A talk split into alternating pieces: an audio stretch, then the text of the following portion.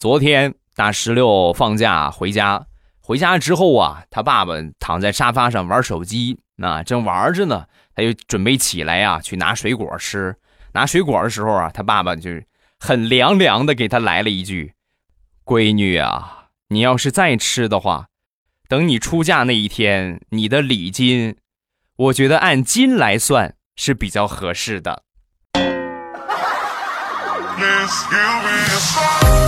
叔叔，你看我和你闺女谈这么长时间了，那个我们俩结婚，你差不多得多少钱呢？